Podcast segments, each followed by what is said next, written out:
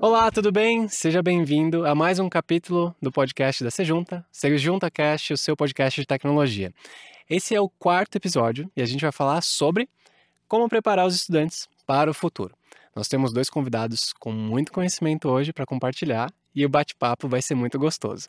Eu sou Guilherme Camargo, sou fundador da Sejunta e hoje eu tenho a honra de receber Roberto e Aldo, que vão se apresentar, e também meu parceiro aqui, Yuri. Olá, Yuri. Fala, Gui. Olá, gente, tudo bem?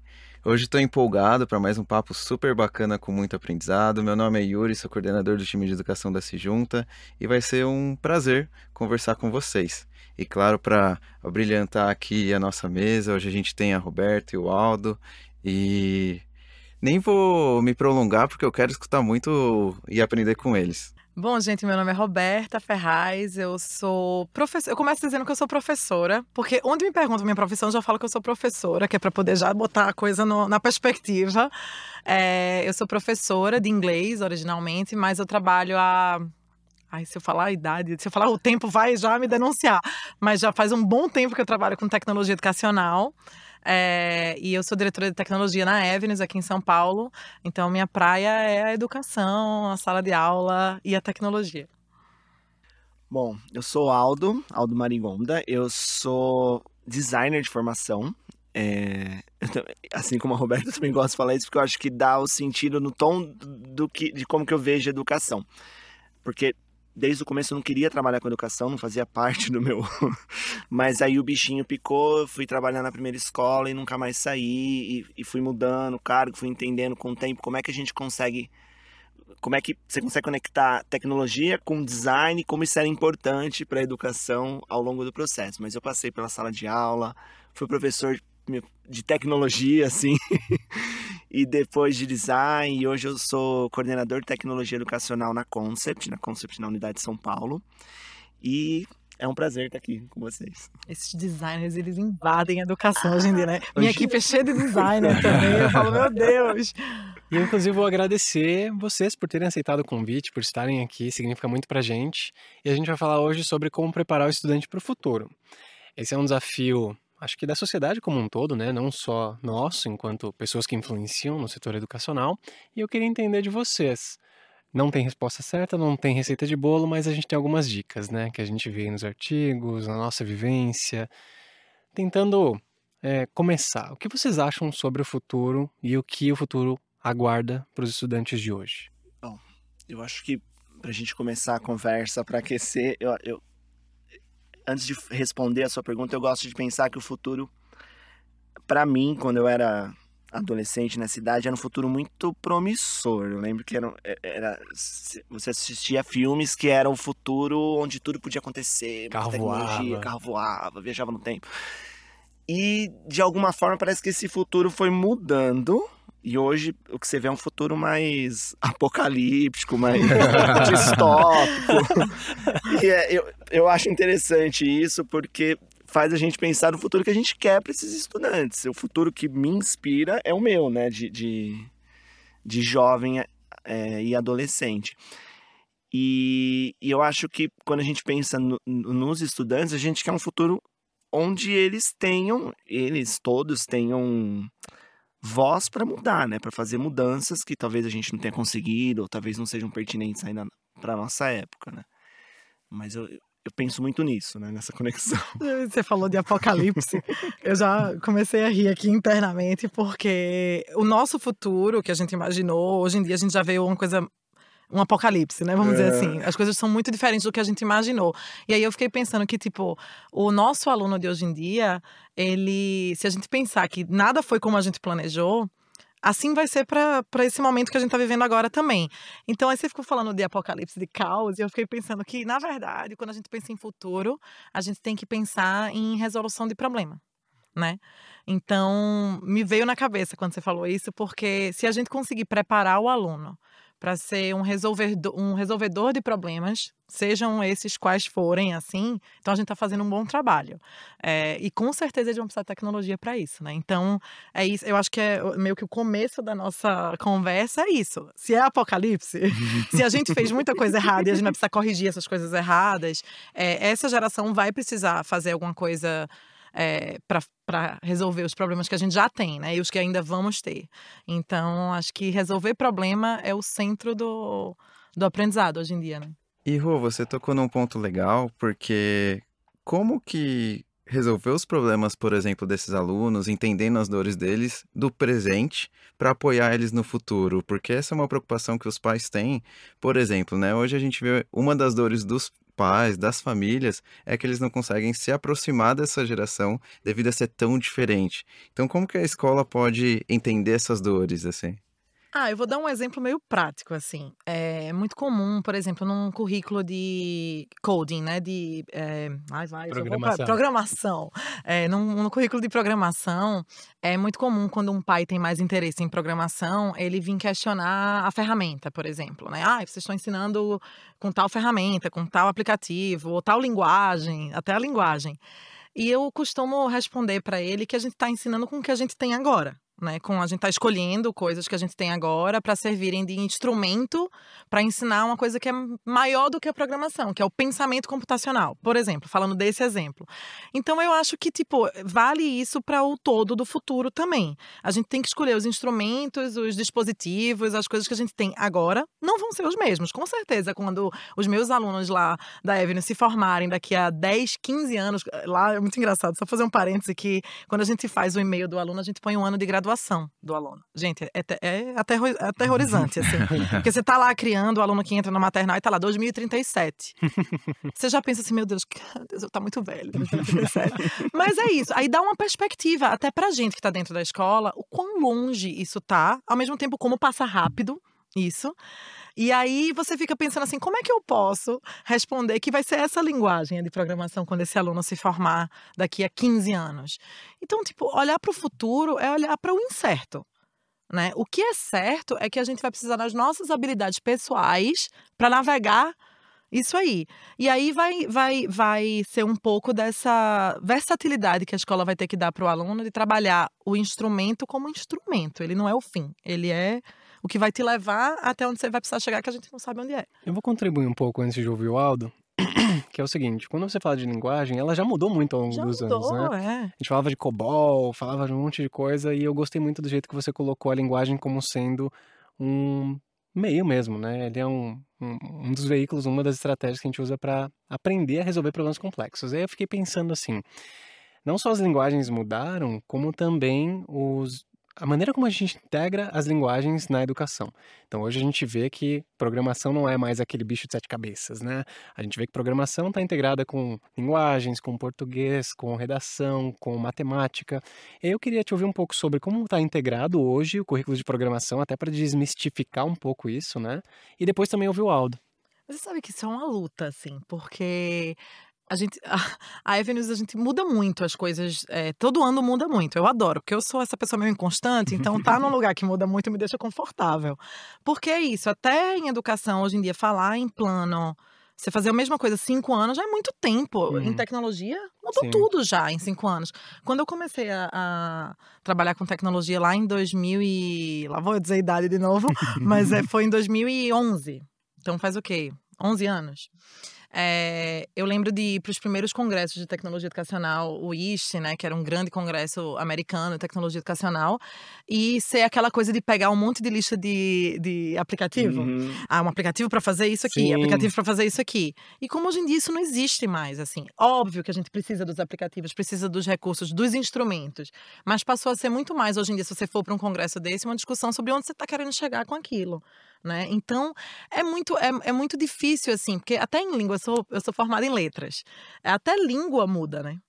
Língua que a, gente, que a gente fala. Imagina com tecnologia, que a mudança é muito mais rápida e global. E, e global. E a gente não tem controle nenhum. Aí exercitar essa falta de controle é um, um pouco difícil, dependendo do seu signo e aí onde é que você se encaixa, mas assim, é difícil demais. E aí fazer os pais aceitarem isso também e os professores, é, é, que é o grande desafio de uma equipe de tecnologia, por exemplo, né? Porque é você se pegar no nada. Você Sim. não tem nada para se agarrar. Você tem o processo que vai formar a pessoa que, que vai estar tá pronta para encarar esse nada. Assim, esse... É uma metamorfose ambulante, total, né? Não, total. E a própria educação como um todo é um, é um eterno uma construção. Né? Construção né? em que você nunca tem uma coisa para mostrar ali na hora. Você tem um, um pedaço ali, um recorte, um recorte, né? um, uma fotografia do momento e talvez um plano de como é que você vai traçar, mas nunca é um resultado final, né? É um processo também doloroso para quem está ali no, no, na sala de aula. Agora, pensando pelo lado do, dos pais, também é duro, porque já é, já é uma ruptura na, natural. Não é você, não é a sua geração, não, é, não são as suas referências. Por mais que os pais tentem acompanhar o que está acontecendo, não é a mesma coisa. A, a, forma como lida as relações, aí trazendo de volta para olhando, falando que a, a Roberta falou num, num outro aspecto, iPad, o device iPad. Tem pai que não, não consegue, para o iPad não é uma, é uma ferramenta limitada, enquanto na mão do estudante, às vezes eles estão trazendo outras, estão ressignificando de formas que a gente não pensou. Eu posso fazer uma consideração? É, eu acho que boa parte da resistência das famílias, de uma maneira geral, dizem respeito a você vai colocar um iPad na mão do meu filho, mas eu sei como ele usa o iPad em casa. Só que não considera que há profissionais de educação do outro lado pensando que o iPad não vai ser utilizado assim como ele é utilizado em casa, no restaurante, em outros ambientes sociais. Então eu queria aproveitar e discutir um pouco sobre isso também. O Gui, quero trazer um adendo, porque no nosso primeiro capítulo nós tivemos o Rui. Não vou dar muito spoiler, tá, pessoal? Quem não escutou, escuta porque tá muito bom. E ele contou que um dos aspectos que as escolas têm que se preocupar hoje é do aluno, além do aprendizado, ser feliz. Então, imagina que ele tem um dispositivo em casa que ele usa é, todo momento que ele está lá e ele chega num ambiente de escola e, por exemplo, não poder utilizar. Então, como que a gente pode trazer também esse aspecto do, da tecnologia, o aprendizado, mas também aproximar esse aluno do cotidiano dele e aprender, né, com um sorriso no rosto? Era outro dia eu vi um meme Ela foi trazer um meme, mas era alguma coisa de um cara numa sala de aula de faculdade, assim. E eu não sei se chegaram a ver, deve estar no feed de vocês também, mas era o professor proibiu usar laptop na sala.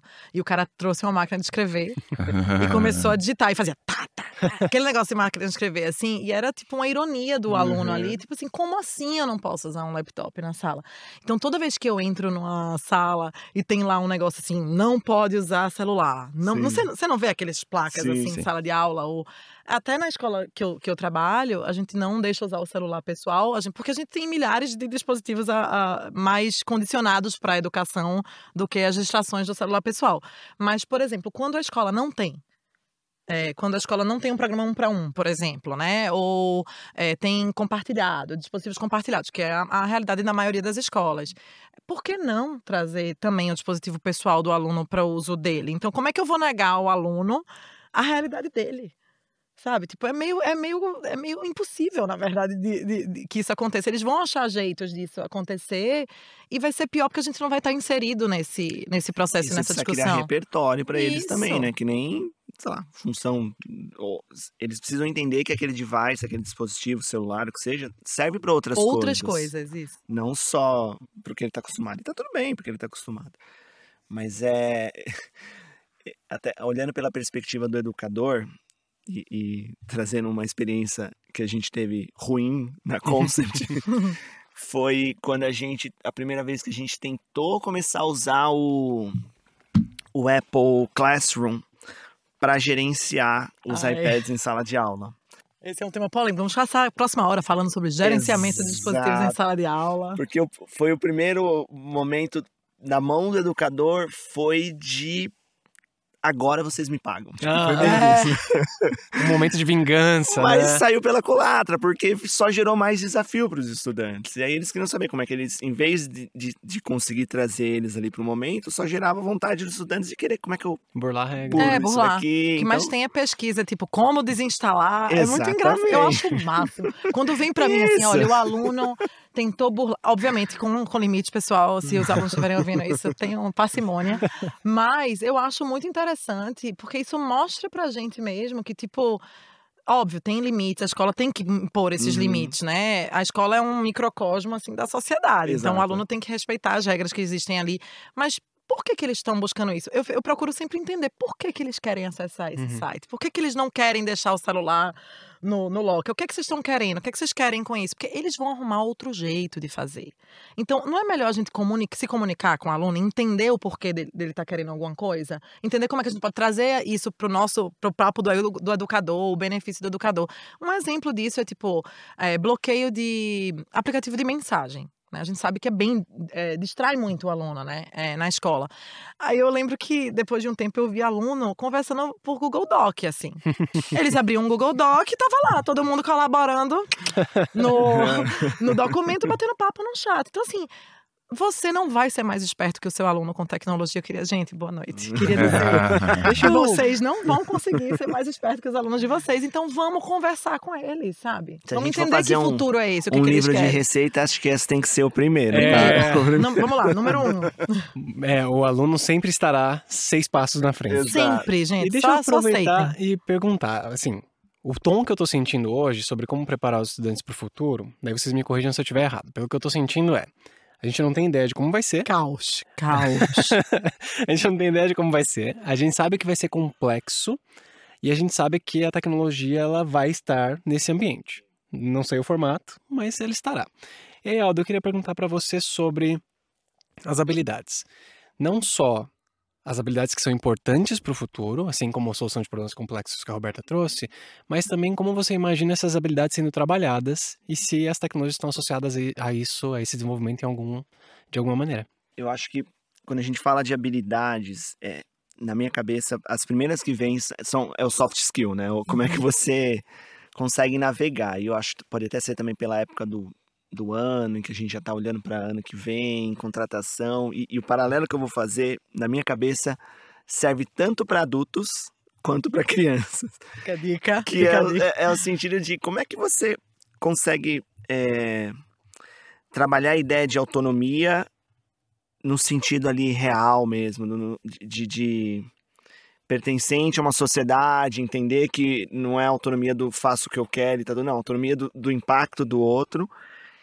E que como é que você desdobra isso em pequenas ações para ser entendido pelo desculpa, pequenas habilidades para ser entendido pelo estudante, porque é isso que você precisa, né? Que ele, como é que ele consegue entender, porque o, o, o final é ali o objetivo dele ser autônomo e, e impactar o microcosmo, o, a sociedade, mas quais são as pequenas habilidades? Então, é, eu acho que esse é o grande desafio, como é que você consegue criar? Então, olhando para a experiência que a gente tem, e, e eu gosto dela porque da, da minha história de educação, para mim, eu, eu olho isso e falo, nossa, isso funcionaria em todas as outras escolas que eu trabalhei. A gente tem o- essa referência que são os, os habits of mind, são os hábitos da mente, que, em que ele. E, e não existe só ele, existem outras ferramentas também que, que apoiam isso, mas que dão nome e cara e. e, e e sentido, explicação, Fica e torna palpável, assim, né? palpável e consegue e, e os estudantes conseguem se entender dentro de- do, do que é uma característica de, por exemplo, é, pensar de forma flexível. O que significa pensar de forma flexível? Então, tem lá, com o tempo, eles vão entendendo. Ou, sei lá, é. É, eu tô traduzindo aqui na minha É, cabeça. mesma Vai natural, vai natural. É, A gente reagir coloca a legenda com depois. São quase valores, né? Que a gente tá querendo passar aqui. A gente chama de Exato. valores lá na é, ah, É, são os valued behaviors, né? São os valores, que- é, os comportamentos que a gente tem de valores. E é justamente isso, flexibilidade, Exato, adaptabilidade. É meio que exato. ligado aí. Porque é isso, né? No final, você destrincha em pequenas partes e se ajuda. Aí são várias estratégias, pode ser modelando, pode ser dando a oportunidade de protagonizar e depois ter um feedback, não sei, aí, é estratégia de educação. mas você meio que desmembra em pequenas partes para ajudar a entender como isso impacta no futuro. Isso, inclusive, a gente fala, né? Dividir para conquistar.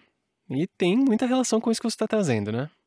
Sim, porque. E, e aqui eu tô falando, eu até deixei a educação de lado, eh, desculpa, tecnologia de lado, ah. porque eu acho que aqui. É de propósito. é, porque volta. E eu acho que a Roberta foi super feliz na colocação dela. Tipo, a escola é um, é um microcosmo, é uma representação da sociedade. Então, a, a tecnologia só vai amplificar isso. Uhum. Quais que sejam os valores do momento, quais que sejam os valores que a gente quer desenvolver no futuro, as habilidades que a gente quer, ela vai amplificar. Então, é, eu, eu, na minha perspectiva, ela é esse meio que a gente falou, mas que vai amplificar. Então, é importante que você tome esse cuidado de amplificar as pequenas coisas dentro da educação, para você ter espaço de aprendizagem, né? Porque se você amplifica uma coisa também já final, talvez não tenha tanta manobra. Eu vou tentar conectar a minha pergunta que eu vou fazer para você agora já com uma sequência com a Roberta, que são, você mencionou do papel da tecnologia e também de dividir ali as microhabilidades e quais habilidades são essas? De, no sentido de, de... Quais as habilidades você acha que a gente precisa desenvolver para o aluno para que ele esteja preparado no futuro? Tá, eu, eu acho que elas estão ligadas a esse soft skills que eu disse, mas ele tem que conseguir navegar conseguir navegar com autonomia, no sentido de poder, e aí vou trazer a fala da Roberta de antes, resolver problemas. Uhum. Acho que essa é a, a, a que melhor, o melhor guarda-chuva para isso, porque dentro de uma resolução de problema, ele vai ter que aplicar coisas que ele sabe do passado numa resolução, ele vai ter que ter repertório para usar isso, ele vai ter que é, ser flexível de adaptar uma coisa que ele conhece para aquela realidade. Então são pequenas habilidades. E isso serve para tudo, tanto para tecnologia, como a gente estava falando do coding, quanto para relacionamento. E aí, se esse relacionamento. E até também, acho que um outro ponto também que, que conecta essas duas coisas é o, o, próprio conhecimento, né? Porque isso também é um ponto importante. Como é que você consegue colocar os seus estudantes a, é, a par deles mesmos, entender uhum, eles mesmos, uhum. para poder daí ter essas evoluções, essas pequenas evoluções em habilidades, soft skills, mas também em conhecimento. Uhum. Então, eu acho que passa um pouco por isso. E queria até aproveitar, porque vocês citaram coisas bem bacanas como resolução de problemas, pensamento críticos, e como que essas competências socioemocionais entram no currículo de vocês pensando no aluno do futuro? Ah, de muitas formas. Praticamente é o centro do currículo, na verdade, né? Eu acho que, acho que nos dois projetos, nos dois projetos que a gente trabalha, é, é o contrário. O centro do currículo são essas competências. É, acho que é uma inversão é, que está acontecendo na educação, em algumas escolas mais, em outras ainda no caminho, mas é uma inversão importante, porque ao colocar essa, essa habilidade, essa competência no centro, você dissocia, o conteúdo ele serve aquilo. Uhum. Então, assim como a tecnologia, se você for ver a tecnologia como conteúdo, eu nem gosto de ver assim. É, eu sou meio dividida com a história de tipo, ah, vamos dar uma aula de. Eu tenho um, um, É um drama na minha vida, assim, porque eu sei que, por exemplo, às vezes a gente precisa ensinar o aluno alguma habilidade específica técnica. Uhum. Mas a gente fica o tempo todo, como é que a gente pode fazer isso de uma forma que seja, que tenha significado? Porque entrar numa sala e ensinar do mesmo jeito que entrar numa sala e ensinar é, o descobrimento do Brasil, ou tipo uma guerra, ou alguma coisa totalmente descontextualizada da realidade e, e dos problemas que existem, ensinar a mexer num arquivo, deletar sabe, dar um comando delete aí, não é, não tem significado para o aluno. Uhum. Então, quando você põe o, o, a habilidade, a competência no centro do currículo, ela é o currículo. E aí o conteúdo ele vai ser instrumento para ensinar aquela habilidade. Eu acho que no, no, no, projeto que eu que eu tô envolvida e por isso que eu sou apaixonada por ele é esse o, o essa grande é o grande x da questão assim quando a gente pega os elementos lá do nosso currículo eles não são os conteúdos de matemática os conteúdos de ciências eles são as habilidades que a gente quer desenvolver nos nossos alunos inclusive a gente fala muito de metodologias ativas me conta um pouco mais sobre a autonomia que o Aldo estava trazendo, né? Esse desenvolvimento da autonomia no estudante e também nos adultos, né? O Aldo trouxe. Sim. E como você imagina essa autonomia e esse centro do conteúdo ser justamente essas habilidades com os métodos ativos hoje? Ah, tem muitos jeitos disso vir para a realidade, assim, né? Um jeito que acontece, por exemplo, é desenvolvendo projetos de paixão, como a gente chama, né? Então, para ser significativo para o aluno, ele tem que se relacionar de alguma forma, ele tem que encontrar alguma conexão com aquilo que ele está fazendo. Então, por exemplo, é, a gente desenvolver, a gente proporcionar para o aluno, através da tecnologia, através dos laboratórios de maker, através é, dos professores como parceiros e tutores daqueles alunos para eles desenvolverem os interesses dele, você está invertendo, né? Que é um, das, é um dos princípios ali da, da metodologia. Você está invertendo um pouco a sala de aula. Então, por exemplo, lá na Avenues eles têm o que a gente chama de Mastery, que é um projeto que o aluno decide o que, é que ele vai estudar o que, que projeto ele vai desenvolver naquele ano ou naqueles anos que ele está envolvido com com Mastery. Então pode ser desde eu quero construir do zero uma bicicleta até escrever um livro, até desenvolver próteses para depende muito do que fala para o coração do aluno. Aí, meu filho, é brilho no olho, felicidade, se correr para o braço, Sim. né? Porque quando o aluno ele ele tá desenvolvendo uma coisa que ele ama, que ele tem interesse genuíno por aquilo, não tem nada que segure um aluno que tem, que tem interesse. Então a autonomia vai, vai aparecer, o pensamento crítico, a vontade de resolver problema, a flexibilidade. A gente fala de uh, o interesse por aprender, né? A curiosidade. Curiosidade é uma palavra que eu amo, assim. Tipo, quando, quando se você puder desenvolver alunos curiosos, meu, você vai chegar onde você quiser, assim, sabe? Porque é isso. Se você tem curiosidade de descobrir coisas, é, você não, ninguém te para. Então, eu acho que, tipo, esses projetos de paixão, né? É, tem exemplos desde os pequenininhos que isso pode acontecer. Por exemplo, agora, um dos tech integrators lá da, da Avenue estava me contando que no quinto ano, é, eles estavam desenvolvendo qual, qual vai ser a cartela de oferta de eletivas. E quem estava resolvendo quais são as eletivas que vão ser ofertadas são os alunos. Que legal. Então, eles estavam criando quais são os interesses deles. A escola estava tentando entender quem pode estar tá naquele projeto com eles. E aí, a partir do momento, por exemplo, teve um grupo de 10, 15 alunos que queria desenvolver programação, mais habilidades com programação. Daí, eles chamaram alguém da equipe da gente para para ser esse professor do que a gente chama de. O nome dessa aula em inglês é enrichment, que em português seria enriquecimento. Gente, enriquecimento. Aí o cara vai lá e vai desenvolver o currículo com ele.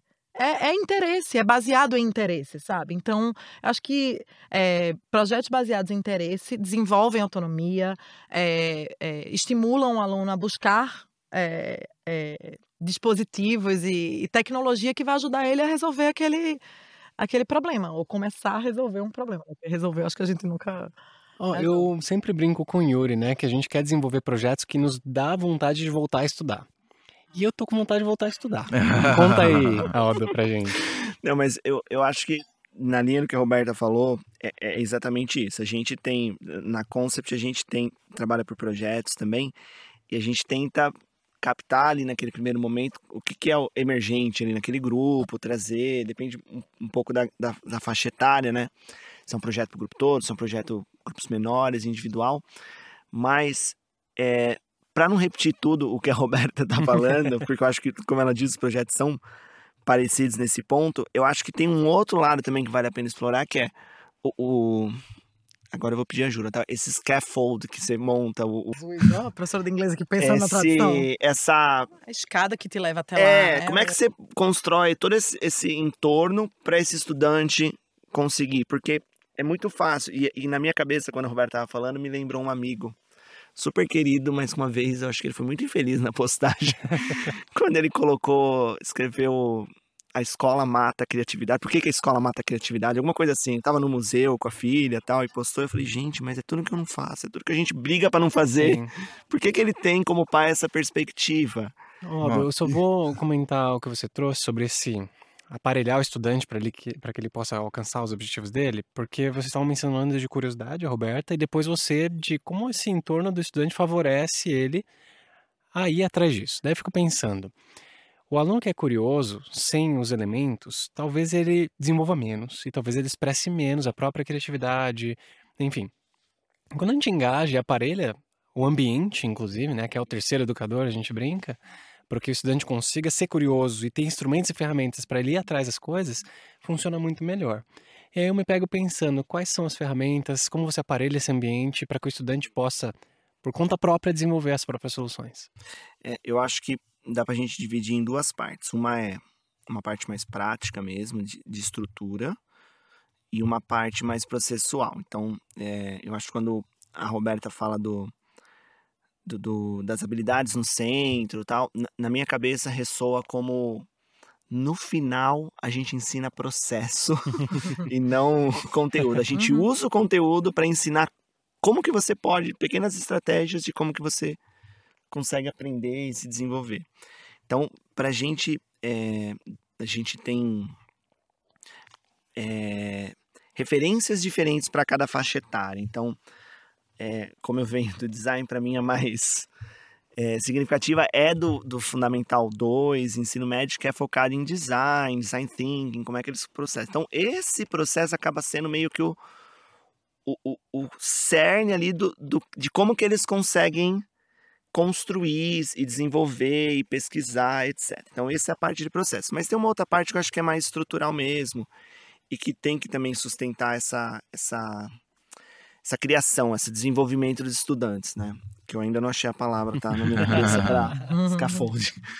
Mas é, é, é primeiro, um, um lugar que, tipo, não mata a sua criatividade, a sua, a sua curiosidade, como a gente disse antes, que não vai ter respostas prontas, que, e que vai te dar as ferramentas físicas, já que agora estou falando de estrutura, para você ir atrás. Então, usando o exemplo da bicicleta, que vai ter um espaço para você poder testar e, e, é, e construir falando do processo, que vai ter um espaço para você construir, errar e poder ter tempo de refletir e, e, e, mudar. E nem sempre as tecnologias são digitais, né? Nem sempre são digitais e eu acho que é, tem funções diferentes. Não dá para a gente uma, uma é, substituir a outra.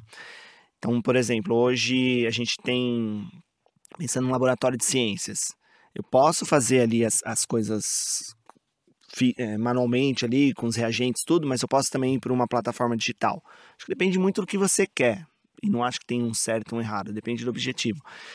E isso para a tecnologia também. Então, agora, se você quer o protagonismo do estudante, você quer que realmente, e que é pelo menos, eu acredito que é o que a gente acredita na Concept, eu sei que na Evidence vai no mesmo caminho, você precisa dar espaço para eles. Então, voltando, um espaço maker, um, um device que sustente ali, obviamente gerenciado, porque a autonomia está eh, sendo desenvolvida, então mesmo no espaço maker vai ter alguém para ajudar, no, no device você vai conseguir gerenciar, para que seja um ambiente seguro de erros, uhum. que é o que a gente quer no final, é, é, um, é o motor né, do, do que eles vão aprender, mas que eles também consigam construir, se sintam. Parte, né? Antes do, de você trazer, Yuri, eu só queria comentar que a gente, enquanto sociedade, tem o hábito de criminalizar o erro. Uhum. E o erro faz parte do processo. E aí, tenho certeza que a gente vai falar mais sobre isso, mas é uma coisa que eu sempre me pego pensando. Como que a gente deixa o aluno à vontade para errar e ensina ele. Gente, professor, mas é que assim, eu achei muito, tô, eu tô aqui desde que ela tá falando que é, são as, não há coisa, não há coincidências, né? Mas hoje eu tava vindo, voltando do trabalho com o Brian, que trabalha comigo. E a gente estava conversando sobre processo de criação mesmo. Então, ele estava me contando de uma reunião que eles estavam tendo lá. E aí eu vou voltar nisso, porque a gente falou do microcosmo da escola ser uhum. uma coisa da sociedade, né? Então, no ambiente de trabalho, que é o nosso, a gente está ali na escola, a gente está trabalhando na escola, é outra, outro sentido, né? É outro papel. É, ele estava me contando de um processo de criação que eles estavam tendo de um evento, acho que era a hora do código, né? Coisa, alguma coisa assim. E de como as pessoas que estavam envolvidas naquele processo, ele, elas chegavam de diferentes maneiras nas ideias tal. E aí eu falei, ai, Brian, é, eu estava numa reunião, eu fui para uma reunião global da Evnos recentemente e a gente estava falando justamente sobre o, o departamento de, de, pesquisa e desenvolvimento que a gente tem na, na escola global. E é, como existe uma sempre uma discussão eterna de inovação, né, de o que você vai trazer de novo, o espaço para criar, que você estava falando, e operacionalizar aquilo e trazer aquilo para a realidade. É, então é, é, um é um lugar é, difícil de chegar é, a liberdade de criação e também a realidade e trazer aquilo para um contexto e, e enraizar aquilo numa coisa que seja factível, assim, que dê para colocar em prática. A gente estava falando disso do ambiente de trabalho, né? Como, por exemplo, é, uma pessoa que trabalha comigo estava falando semana passada que, tipo, a gente tem que estar tá perto, por exemplo, de pesquisa e desenvolvimento, mas tem que dar o espaço para eles poderem criar sem nenhuma restrição. Porque se a gente começa a fazer as perguntas da operação logo de uhum. cara, a gente está restringindo o pensamento criativo. Então, eu acho que na, trazendo para a realidade do aluno, é mais ou menos a mesma coisa do que a gente vive no nosso ambiente de trabalho. Qual é o momento ideal? Porque também não pode ser de, muito depois é, que o aluno pense na realidade do que ele está faz, tá fazendo, ou pense nos problemas que podem acontecer e tente já solucioná-los, mas não pode ser antes que mate a criatividade Sim. do que ele está tentando criar. Então, a, prototipar, a prototipar, né? Então, tá num laboratório que ele tem essa liberdade de prototipar e ver o que, é que deu errado, é mais ou menos um, uma, uma, um, um departamento de pesquisa e uhum, desenvolvimento. Sim. Então, isso existe nas grandes empresas, isso existe hoje em dia no mundo, né? É, é, a gente estava falando quando a gente questionou isso lá em Nova York, quando a gente estava nessa, nessa reunião, é que é preciso dar liberdade para essas pessoas, mas quando a gente entra? Quando é que a realidade entra? Quando é que eu preciso pegar o protótipo e trazer aquela tecnologia para a realidade e entender se ela vai operacionalizar bem ou não, o que é que vai acontecer de problema? Só para lembrar, voltar um pouco na, na história do tipo, a escola imita a vida, a vida imita e até a escola. Se eu não sei, se precisa. Se precisa, né? porque agora eu lembro de uma frase que eu escutei na faculdade, que eu, que eu lembro que o, o, o reitor falou nos primeiros dias: oh, olha para esse pessoal que tá aqui, eles vão ser o, o, as pessoas que você vai se relacionar daqui para frente. E, você... e, no final aconteceu mesmo, a gente foi trabalhar junto. É. Então... E ele falava uma outra coisa que era: você, aqui é o espaço para errar. Porque a hora que você for pro mercado, você não vai poder errar. Então eu fico pensando também o, o lugar da escola. Socorro. e você quero errar muito, Poder deixar eles errarem para eles é. terem. É. Lógico, você precisa dizer claramente que, ó, isso aqui não deu certo. Talvez uma forma seja essa. Como é que você operacionaliza é. isso? É, não faz muito sentido. Mas eles precisam ter esse, essas pequenas experiências para quando for já ir mais calejado, sim, com, sim. com repertório, né? Não, mas quem não erra, né? É. Pelo amor de e, Deus. E assim, escutando vocês, eu vejo que o processo é incrível, só que envolve muito trabalho. É assim, o professor ele precisa estar sempre se atualizando, pensando, né, como atender esse aluno de diferentes perspectivas. E queria escutar de vocês, até, Aldo, dessa experiência do lado do professor. Como ele enxerga esse aluno do futuro e como ele lida com esses desafios dia após dia de ter um, projetos tão diferentes. Tá, eu acho que, para mim, parte de uma palavra que eu aprendi com, com uma pessoa que eu trabalhei há alguns anos e, e ela trouxe essa palavra para mim, que é homologia de processo, que eu acho que, que é essa ideia de você repetir um processo que você que você está ensinando, que você está aplicando, mas aquilo ser válido para você também. Então, eu acho que parte daí, quando a gente pensa nos educadores, né? se a gente quer criar essas crianças que tenham essa é, é, consigam errar, aprender com seus erros, tenham essa resiliência é, é, de, fazer esse movimento, a gente precisa disso nos educadores também, né? Então, é, e como preparar isso, é, eu acho que é um pouco, passa um pouco por essa ideia de repetir esse processo. Como é que também os, os, os, os, educadores também podem ser? Podem ter os seus, suas próprias paixões ali desenvolvidas ou, ou representadas de alguma forma? Como é que eles conseguem também criar e ter espaço para errar e poder. É... E entender que a conquista do aluno é uma conquista dele também. Né? Exato. Né? E, e, e, ter esse espaço também, que, que até acho que é uma coisa importante também, de dele poder testar, dele poder validar e poder verificar se dá certo. Então, é, acho que na Concept isso funciona muito sobre sobre o, a, o prisma da colaboração, né? Sobre essa perspectiva de você estar tá sempre tendo que co-construir para meio que validar isso de uma forma rápida, né? Mas, assim, só complementando, nenhum de nós, educadores, a gente veio dessa realidade, né? Sim. A gente teve experiências escolares muito diferentes das que a gente hoje proporciona é, consegue proporcionar para os nossos alunos. Então, é preciso também ter essa, esse, esse, essa compreensão com o professor, que é um processo, como é o processo do nosso aluno. É um uhum. processo uhum. de aprendizagem, professor. Obviamente, ele é cobrado por resultados, né? De todos os lados, e ele se cobra também para dar esse resultado, mas a gente precisa dar uma, uma, uma, uma rede de suporte para esse professor porque é uma mudança muito grande em muito pouco tempo. É, e é o tempo todo, essa mudança acontece o tempo todo. O que a gente fazia há quatro anos, a gente não está fazendo mais. A pandemia veio, virou todo mundo de cabeça para baixo, todo mundo teve que aprender a, a se virar de, de outra forma mesmo quem era acostumado com tecnologia, mesmo quem, quem já trabalhava, teve que. É, eu brinco que a gente construía uma escola nova a cada quatro Sim. semanas. É louco você pensar na operação de uma escola, na maneira como você está ensinando, em como os alunos vão interagir a cada quatro semanas. Eu acho que foi uma prova de fogo para todo mundo. Obviamente, a gente estava falando até antes de começar a gravar, foi massa, que, é, derrubou muitas resistências também, Sim. né, a isso, mas também tem um cansaço disso. Mudar o tempo todo requer muita. É quase como se fosse uma maratona. Você tem que ir dosando o seu sua entrega. Você acaba com a previsibilidade, é. que é uma segurança, né? É, e tipo... o desconforto de mudar. Porque mudar, eu adoro, eu adoro mudança. Sim. Mas é desconfortável. Minha terapeuta brinca assim: você quer mudança e ficar reclamando? Eu falei, ué, mas eu tô. Deixa eu reclamar. E reclamar é legal, né? É Convenhamos. É, é, ter voz, é ter voz. É, é um processo de autoconhecimento, até. se você se ouve, pelo menos. aqui pra minha terapeuta. Mas é isso, o professor, ele pode falar, ele tem que ter a individualidade dele. Se a gente quer que o aluno tenha, ele tem que ter também. A gente tem que respeitar as paixões dele. A gente tem que dar as condições do mesmo jeito, como você falou, que o aluno tem que ter. Aliás, um abraço aos terapeutas, viu? Sim, todo mundo. Essenciais. E eu queria até colocar também, é uma um conflito geracional, talvez, dos educadores que aprenderam de um jeito e viveram a educação de um jeito e os estudantes estão vivendo de outro. E aí a gente olha também para as famílias. E aí me conta um pouco sobre como você entende as famílias nesse processo e a percepção delas. A família é, é sempre um ponto interessante, assim, porque é, não tem um jeito muito fácil de convencer, né? Porque é, a gente já falou que o professor ele tá ali por uma paixão, ele, tá, ele tem uma missão, ele, ele tá ali porque ele quer, ele busca aquilo, mesmo que seja desconfortável a mudança. Se ele topou entrar naquele projeto, né, ele sabia que ia ser desconfortável. A família também, de, de uma certa forma, tem o mesmo é, ponto de início, assim, né? Ele coloca o aluno, a gente espera que ele conheça o projeto da escola e ele se identifique de alguma forma com aquele projeto. Então, parte daí. Não quer dizer que vai ser fácil para ele, porque, de novo, ele vem de um background, de uma história completamente diferente. Então a gente costuma dizer lá na Evans que a melhor forma da gente fazer a família entender o projeto pedagógico da gente é fazer o nosso aluno apresentar esse projeto pedagógico para ele.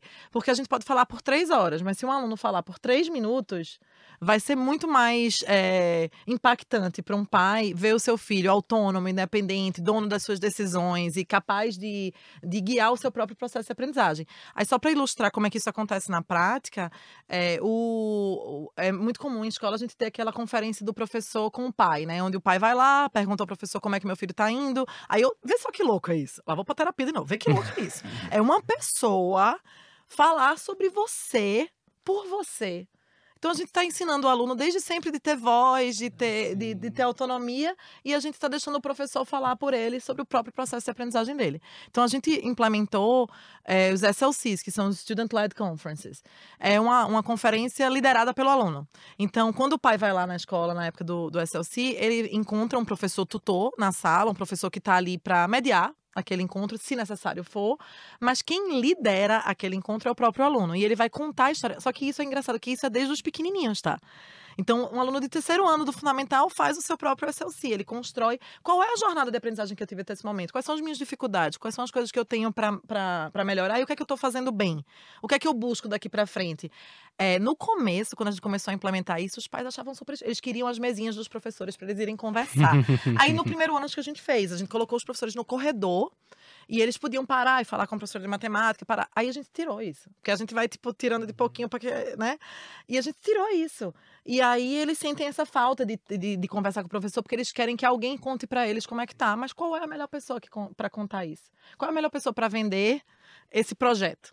Para uhum. mostrar que aquilo está sendo realmente é, tendo resultado, né, para a aprendizagem dele. E só porque eu entendo esse lado do pai, porque, porque a dor na, na concept é muito parecida também, né? A gente tem a, os estudantes aí protagonizando esses momentos, mas às vezes parece o que eu sinto é que falta referência para o pai. Então ter o estudante contando a jornada é um fator importante para ele, porque é uma pessoa que ele confia contando ali, validando o que está acontecendo.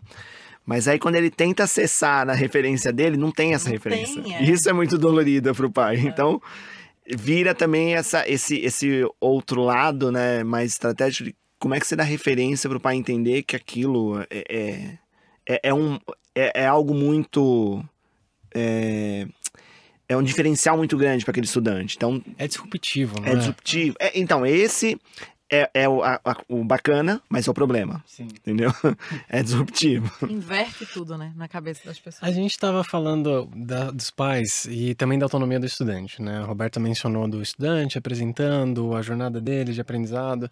Eu fico pensando que esse estudante ele não chega lá sozinho. A gente estava falando da curiosidade, de apoiar esse aluno na jornada dele até ele chegar nesse nível de autonomia, enfim. Eu fico pensando também sobre como que a gente faz com que todos os estudantes se sintam assim. Como que a gente inclui todos os estudantes, não somente estudantes que são portadores de alguma deficiência, mas estudantes que têm é, preferências diferentes de aprendizagem, né? E aí a gente fala bastante sobre, ah, eu sou de humanas, eu não faço isso, eu sou de exatas, eu não faço aquilo, né? E aí tá mais comprovado que quanto mais exposição o estudante tem, mais ele aprende. A taxonomia de Bloom vem aí para ajudar a gente a, a, entender melhor isso. E eu queria entender de vocês como vocês trabalham isso para que todos os estudantes consigam se desenvolver no próprio passo, mas que todos eles cheguem ao destino acesso igual, equidade, né, é, é, muito importante. Então, por exemplo, tem todo o projeto de tecnologia, já me veio isso aqui agora na cabeça, que é muito importante a escola. Eu gosto muito da ideia da escola ter um projeto de tecnologia forte nesse sentido, e não necessariamente a resposta é um para um, tá? Não se desesperem. É, pode ser compartilhado, mas a, a ideia de ter um dispositivo igual falando um pouco de tecnologia para depois sair um pouco e uhum. abrir essa, esse leque, me agrada nesse sentido. Então, eu conheço projetos de traga seu próprio dispositivo é, e, e, eu sei que é uma solução que às vezes é o que tem na manga, mas eu acho que isso é um dos pontos, por exemplo, em relação à inclusão. Se eu dou ao aluno as mesmas ferramentas, ou se eu permito que ele tenha acesso às mesmas ferramentas, eu também garanto uma parte desse bolinho aí uhum. da, da inclusão. A outra é, parte é que nenhuma escola quer deixar nenhum aluno para trás, nenhum, nenhum educador. Você não vai conhecer um professor que quer deixar um aluno para é, trás, não, né? Essa aí, essa aí não. Mas não a gente escuta ao mesmo tempo, ah, não tem jeito. Não, mas tem jeito, tem, sempre tem jeito. Eu acho que o professor até ele pode falar isso, mas ele, ele vai até o fim, assim. E qual é o jeito? O jeito é que é diferente do jeito que a gente teve, né? Eu acho, hoje. É, é expor o aluno a mais coisas possíveis, porque eles têm estilos diferentes. Voltando naquela reunião que a gente estava falando aqui de corporativa, é, cada pessoa vai chegando no, é, num processo de um jeito. O aluno também, ele vai chegar na aprendizagem de jeitos diferentes, eles vão por caminhos diferentes. E aí, se eu, se eu pego um aluno que tem um pensamento analítico e só dou para ele projeto de criação, de criativa, isso é bom, porque vai tirar ele um pouco daquele lugar. Mas e quando é que ele vai usar a melhor habilidade dele, as estratégias dele para. Então, para mim, inclusão é isso: é, é poder é, ter um equilíbrio. É, a escola poder ofer oferecer esse equilíbrio de oportunidades. Eu sei lá se eu já falei disso aqui, mas eu tenho 39 anos e eu na escola não tive acesso à aula de música. Uhum. É, são uma música enrustida. Uma música enrustida. tô brincando, eu descobri esse ano, tô tocando percussão e descobri que, tipo, sou apaixonada por percussão. Inclusive, quero largar a tecnologia educacional pra tocar tambor, que eu gosto de fazer agora. Mas, talvez se eu tivesse sido exposta a isso na escola, eu hoje não seria o que eu sou. Não, não, seria o que eu sou num bom ou no mau sentido, sei lá qual é o bom sentido disso. Também é uma terapia aí, já voltando. Né? Então, assim, eu acho que, o, só para concluir, o aluno, ele tem que ser exposto a diferentes condições de aprendizagem, que vão contemplar diferentes habilidades, que vão contemplar suas fortalezas e seus pontos de, de crescimento. Isso é inclusão. Eu concordo e eu queria te ouvir também, Yuri, mas só para colocar um, um outro elemento nessa discussão, que é não só todo aluno tem jeito, como todo aluno também deveria participar do processo. Uhum. E talvez seja a ausência da participação do aluno no processo que faça com que ele não esteja é, feliz no processo. É. Exatamente, Gui. E para colocar esse aluno no processo é desafiador. E uma das possibilidades que a gente tem é com os espaços escolares, né? Que possa apoiar as diferentes inteligências que a gente tem num, num ambiente escolar. E eu queria te escutar, Aldo, como que a Concept e até a sua experiência em sala de aula vê que o ambiente escolar pode apoiar esse aluno do futuro. Cara, eu venho. É, eu venho. Bom, meu percurso foi. Eu comecei na educação com os mais velhos e eu vim aos poucos descendo até trabalhar com os mais novos.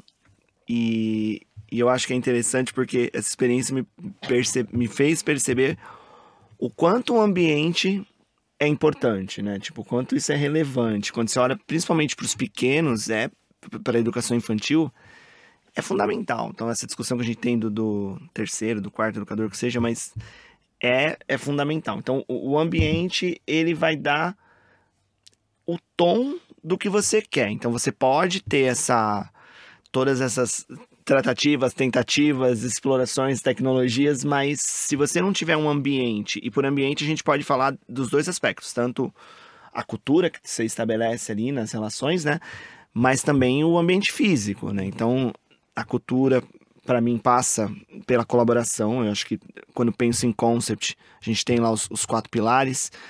Para mim, o pilar mais ali visível dentro da nossa estrutura é a colaboração. Então, é, a gente está sempre nesse processo de, de entender como é que a gente consegue fazer junto, como é que a gente consegue ouvir e também ter voz. E o ambiente molda isso.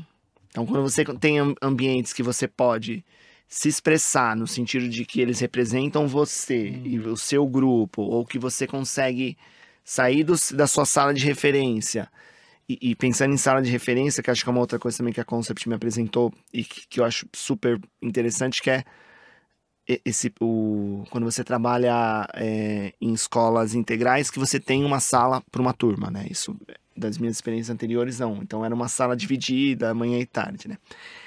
E, e você também sai dessa sala de aula e vai para um outro ambiente e, e, consegue habitar aquele ambiente. Então volta a história, né? É, a aula de educação física precisa ser na quadra? Sim.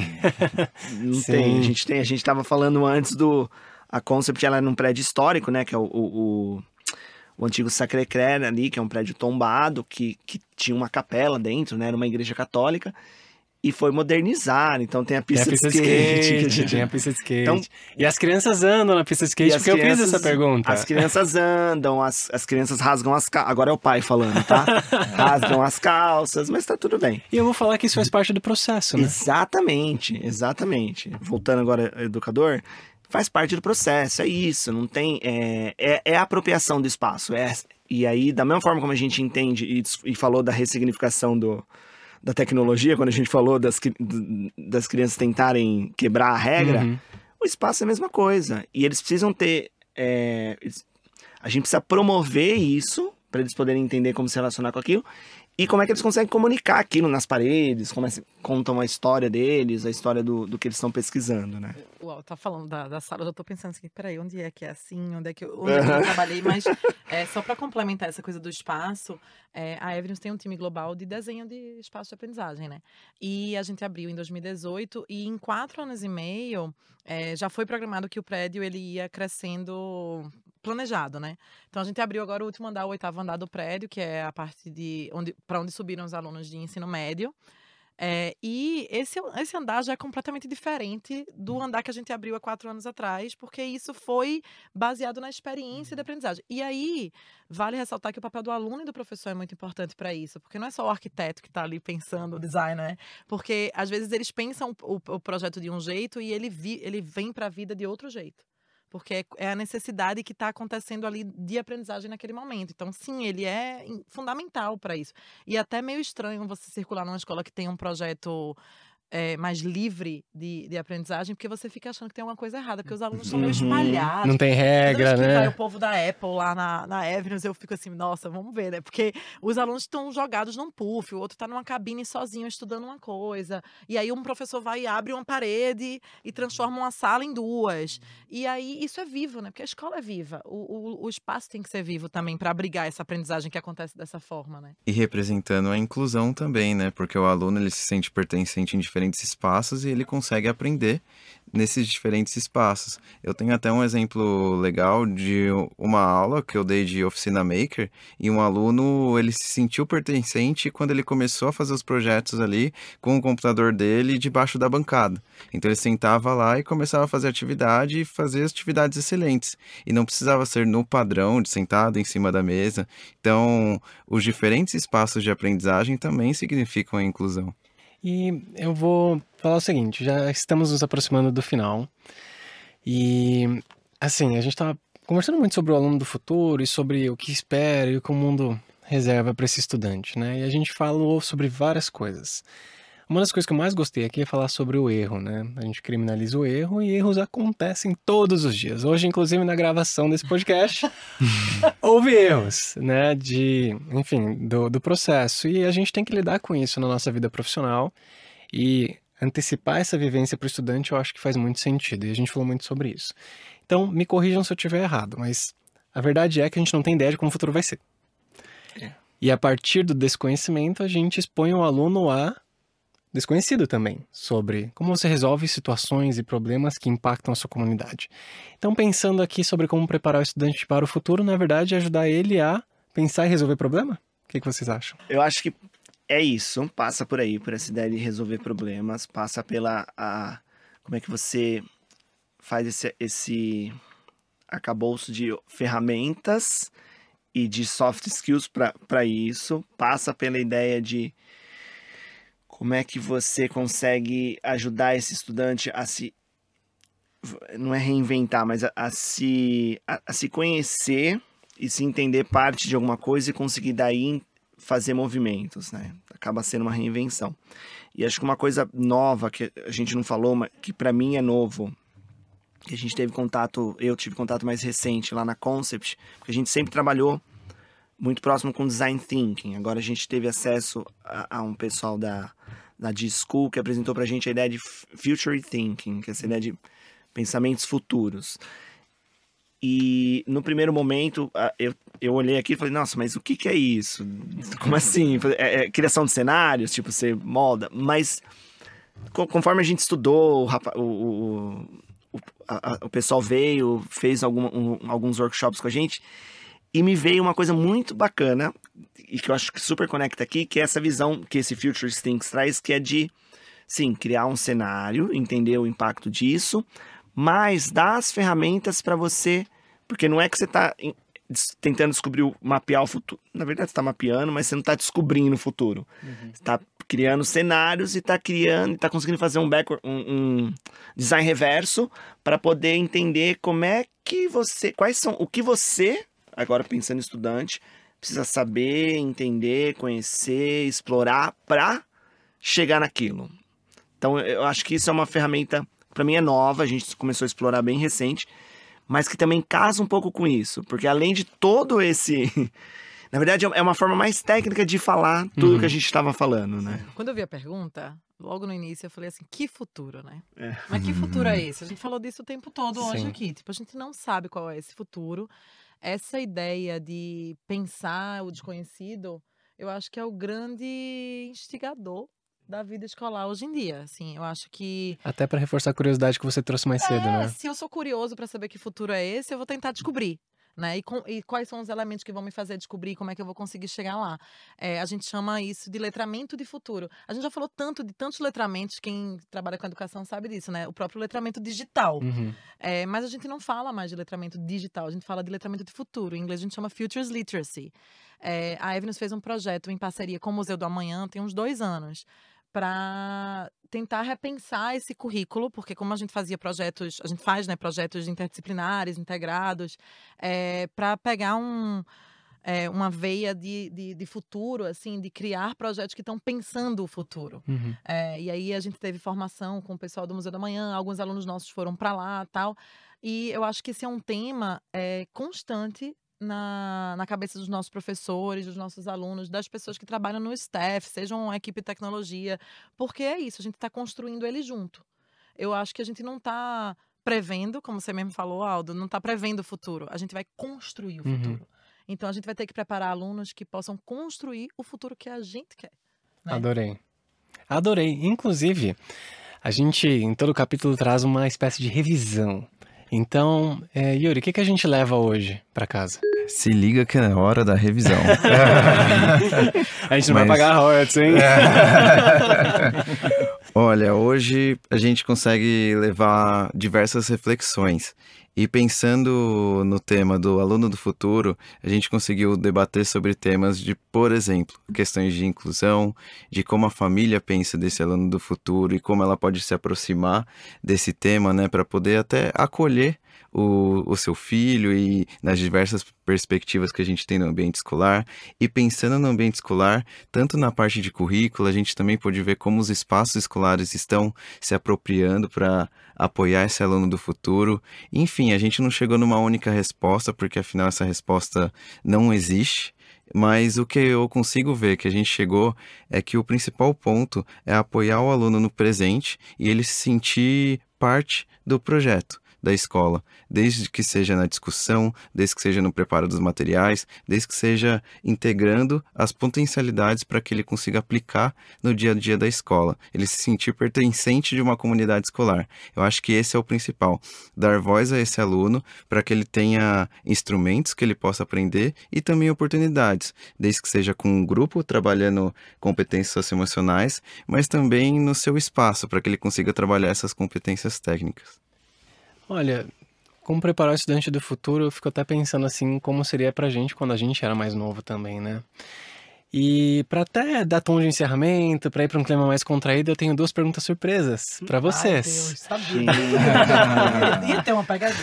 Ah, sem dúvida. A gente sempre inventa coisas, né? A gente convida É vocês para cada um? É uma pra vai- cada um. Ou a gente começa a brigar pra ver qual responde É qual. uma para cada um. Democraticamente eu vou escolher a Ah, tá Roberta para começar. Ah. e eu queria perguntar, Roberta, se você pudesse para o futuro, olhando lá para o futuro assim, escolher uma grande mudança em educação. E se você pudesse escolher essa grande mudança para a educação para o futuro, qual seria? Qualquer uma. Posso responder? Não, tô brincando. Vocês já querendo né, pegar a pergunta do outro, eu vou responder assim. É, pô, eu vou ter que falar que é acesso. É, eu a gente falou tanto aqui hoje de oportunidade, de criar condições de sucesso. Estamos falando no Brasil, né? A gente tá falando, a gente tá num lugar que a gente. Porque eu só vou fazer um. Vou, vou, vou começar de novo a minha resposta. A gente tá.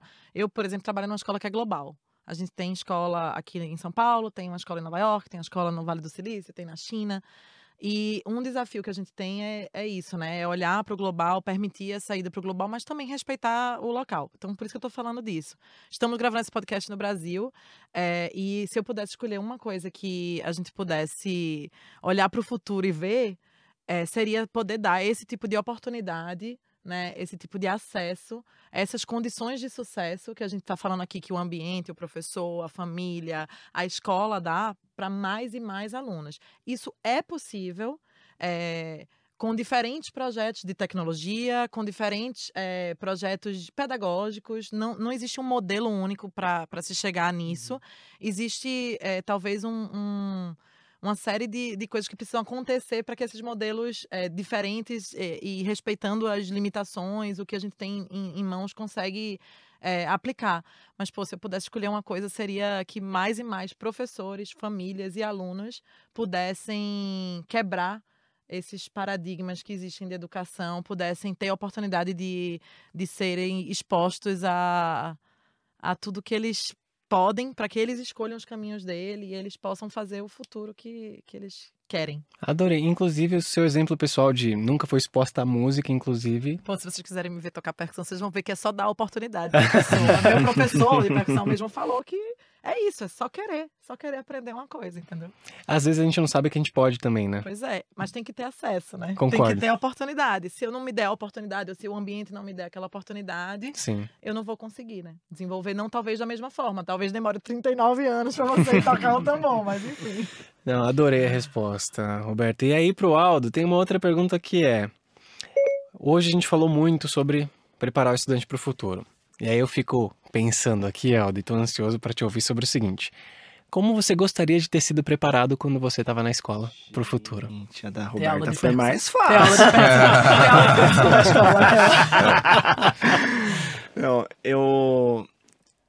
eu não, mas não, não tô brincando da Roberta, porque é, é fácil você pensar no seu passado, né? Porque eu, eu acho que eu tive, antes de responder efici- de forma eficiente, eu tive duas escolas que pra mim foram fundamentais. E, e é muito engraçado pensar nisso. Uma foi o Senai, e curiosamente, eu olho, eu faço comparações com a Concept hoje, assim, de alguns. Eu, lembro de ter um currículo socioemocional lá, que é, para mim era novidade, eu lembro da palavra empatia, eu aprendi lá Uhum. e entendi o que era, por exemplo. E era um lugar mão na massa. Era eu fiz mecânica geral, né? Então, antes de ser designer, era mecânico técnico, mecânica geral. A gente fala que todo designer é meio maluco, né? E total, às vezes a gente acerta. Total, mas, mas é um ambiente maker, de mão na massa, de você fazer, tá ali com a lima, não sei o que lá. Então, nesse ponto, eu, eu sinto que, para mim, foi, sem dúvida, o, o melhor lugar que, que eu mais aprendi de vários aspectos. E é curioso pensar que ele era dentro de uma montadora, então hum. ele preparava essa pessoa entre aspas, para ir para a linha de montagem, para ir para a linha de montagem, com todas esses skills, mas tudo bem. E um e, adolescente, e né? um adolescente. Eu, eu, eu, também fiz, tá? Então eu sei. Um é abraço é muito... a todos os mecânicos de usinagem. Exato, exato. E aí, e o outro foi a faculdade, óbvio, porque aí eu, foi quando eu falei, não, eu não quero isso, pensando que eu e aí, botando em contexto, eu sou da ABC, então óbvio que para a família é, que vem no ABC, também, a, né? a, a, empresa, a, a, construção de você ir para uma. para uma. Montadora. Para uma montadora, para uma empresa, é, é sucesso. Uhum. E aí eu falar que eu tô saindo para estudar design, ou para, na verdade, não sair para estudar design, mas eu saí para ir para para para área de design, para agência de design é, é muito disruptivo. Uhum. Então eu sinto que olhando para todo esse processo, ele podia ter sido mais fácil. Eu podia ter explorado melhor, ou talvez isso, e aí já conectando, voltando ao que o Roberto falou, essa realidade que era do Senai, que era para um grupo ali de 30 estudantes por ano, por semestre, podia ser expandido. Isso teria facilitado a minha vida muito. E, e pensando. É, esses dias eu estava ouvindo um podcast que, em que eles comentaram sobre professores que eram relevantes para eles no ensino médio. E eu fiquei pensando, nossa, mas eu, eu não lembro de professores relevantes para mim. Na verdade, eu lembro de um, do ensino médio, mas eu lembro do fundamental. E aí eu fiquei me perguntando, nossa, será que eu sou esse professor? Ou será que a gente tem esses professores que vão moldar? Porque é isso, voltando então agora tentando amarrar a resposta, é. Eu sinto que o, o, o esse ambiente para você tomar decisões, ser protagonista, tanto na escola quanto no, numa construção de família, e assim, minha família super me apoiou nos momentos que eu precisei, mas a ideia deles era essa, tipo, sucesso é, vai para dentro da firma. Uhum vai para dentro da empresa. E, e acho que faltava essas estruturas. E aí dá para fazer a conexão, pensando família, as referências que ele tinha, as referências que as nossas famílias têm hoje, pensando em, em escola, como é que você cria um, um protagonismo e só garante que você tem que passar ali, tem que dar nota e, e etc. Então eu, eu, sinto que faltou isso na minha formação. Eu queria que isso tivesse acontecido antes, que talvez me ajudasse a perceber algumas coisas antes. Uhum. E Gui, o Aldo usa uma palavra muito bacana que é protagonismo. E hoje a gente pôde ver, imaginando aqui, para quem estiver escutando, como uma receita de bolo. E o protagonismo para esse aluno do futuro é unir tudo isso que a gente citou, como a inclusão, as famílias, o aluno é, dentro desse processo, com o apoio do professor, é, a inclusão do espaço escolar dentro de todo esse processo, enfim, todos esses ingredientes ali a gente cria esse bolo perfeito. E lembrando que é, o Aldo até comentou, né, que sucesso antes era ir para a indústria automobilística e sucesso muda, né, de tempos em tempos, de pessoas para pessoas. Isso, tempo e pessoa, né? É. Porque sucesso para mim não é sucesso para você. Exato. E hoje é uma coisa, amanhã pode ser outra, né? E eu fico muito feliz que vocês, nós, que temos uma visão nesse sentido de educação, de que o aluno ele tem que fazer parte, e a comunidade também, eu fico feliz que a gente está podendo hoje influenciar na educação como ela é hoje, porque precisa mudar muito, né? Ainda. Falou de acesso, né, Roberta? E eu acho que hoje a gente tem pouco acesso ainda, uhum. enquanto nação, enquanto país, né? E eu concordo muito com você quando você traz isso, e mais ainda com o Aldo, é, de expor a criança, o estudante, a várias coisas diferentes, para que ele saiba o quanto antes o que ele gosta. Porque a gente não e, considera possa mudar também, né? Sim. Porque a, a, gente tinha essa pressão grande de saber o que a gente Exato. quer. Eu, eu vou falar só mais uma coisa. Eu sei que Fica o tempo já tá estourado, mas me perguntaram recentemente, ah, porque você quer trabalhar com o quê? Sei lá, tipo, próximos passos, coisa e tal. E me perguntaram sobre meu trabalho dos sonhos. Eu falei, não sei. Isso eu sabia quando eu comecei a ser professora há 10 anos atrás. Eu acho que são as experiências que constroem é, habilidade, que expõe a gente a coisas que a gente sabe fazer, descobre que sabe fazer. Uhum. É, e aí, é a partir dessas experiências que eu vou conseguir escolher o que eu quero no próximo passo e no próximo. Se eu quiser montar quatro passos para frente, pais, não façam isso. Né? Deixem que os seus filhos sejam expostos e moldem as carreiras deles, os futuros deles, é, de acordo com o que eles vão experimentando. Porque é isso, não dá para planejar tan tanto para frente. São as nossas experiências que vão levar a gente até lá. Assina embaixo. E aí eu queria até perguntar para vocês a mensagem que vocês querem deixar pra gente já encerrar. Pô, deixei já. Gente, não pressionem as pessoas a dizerem outra. Enfim, eu acho que a mensagem que eu queria deixar é, é a escola é, tem um propósito, né, de, de nossas escolas de história que a gente trabalha e, e, tantas outras. Eu acredito que todas as escolas, é, nenhuma escola começa, é, começa e funciona sem esse propósito. A gente quer o melhor para os nossos alunos. É, a gente faz o melhor que a gente tem com o que a gente tem. É, e a gente entrega para as famílias e para os alunos é, essas possibilidades eu acho que se a gente é, permanecer curioso e ávido por entender como esse futuro vai se, se desenhar e como a gente vai ter que se adaptar e como a gente não vai ter resposta certa para as coisas, a gente vai estar tá sempre buscando melhorar, buscando fazer é, coisas melhores, a gente não está se fechando no nesse modus operandi que a gente tem aí, que não vai levar a gente para um lugar que a gente não conhece, né? Vai levar para os mesmos lugares de sempre. Então, se a gente quiser fazer diferente, a gente vai ter que ir mudando. Então, é abraçar a mudança, fazer terapia. É. É, todo mundo, pai, aluno, professor, todo mundo fazer terapia e abraçar esse caos que é viver e estar tá no mundo sem, sem nenhuma sem nenhuma perspectiva real do que vai acontecer daqui para frente. Reza a lenda que tem dois tipos de pessoas, que fazem terapia e as que precisam de terapia, né? Todo mundo. Aldo, qual mensagem você deixa? Eu acho que eu, eu acho que eu vou falar o que a Roberto falou traz para frente só, mas vamos lá, vou tentar. Porque eu acho que é isso, acho que parte desse mindset de de de você entender que não tem coisa pronta, não tem. Por mais que a gente tente estruturar pequenas estratégias, livro de receita, passos a seguir. É, é, um, é um. Você precisa, você adulto, e, e preparar essas crianças para entender e saber aceitar essas mudanças e navegar nelas. Até porque é, tem coisa que não está no, no, nosso controle, né? Tem, tem mudanças Sim. que. Nada está no nosso controle. Nada né? no nosso controle. Mas ainda ah, que você. Terapia, ah lá, terapia funcionando. Mas ainda que você futuro, consiga né? tomar uma decisão, uma, uma decisão de ação tem outros fatores, por exemplo, geográfico, sei lá, aqui não, não tem terremoto, mas alguma coisa pode acontecer e pode mudar. É, hoje chuva. não tem terremoto, né? Por hoje exemplo. não tem terremoto. Vai que, né? Mas hoje teve chuva, hoje a gente tá, tá num dia chuvoso e aconteceu por, por culpa da chuva, eu me atrasei. tá registrado aqui tá que foi bom, culpa da chuva. Tá bom, a gente e acredita. Aí... e aí, é, são fatores que você tem que saber se adaptar. E aí, é, eu acho que passa, e agora voltando a falar como pai, passa também pela família, por essa ideia de você não criar. É, nasce a criança nessa expectativa, nessa frustração, tudo certo isso, né? também, né? Isso Exatamente. Então, passa por você gerenciar isso. E quando a Roberta fala do desse educador, lá que ela falou no comecinho, né, eu fico pensando a gente quer esses estudantes, a gente quer que eles tenham essa, essa possibilidade de trocar, de mudar, e hoje eu tenho a impressão que as pessoas mais interessantes que trabalham, ou que a gente tem a oportunidade de contratar e trazer para as equipes, são essas pessoas que passaram por diversas experiências Sim. diferentes. Taxonomia de Bloom. Exatamente. e conseguiram se, se reconstruir.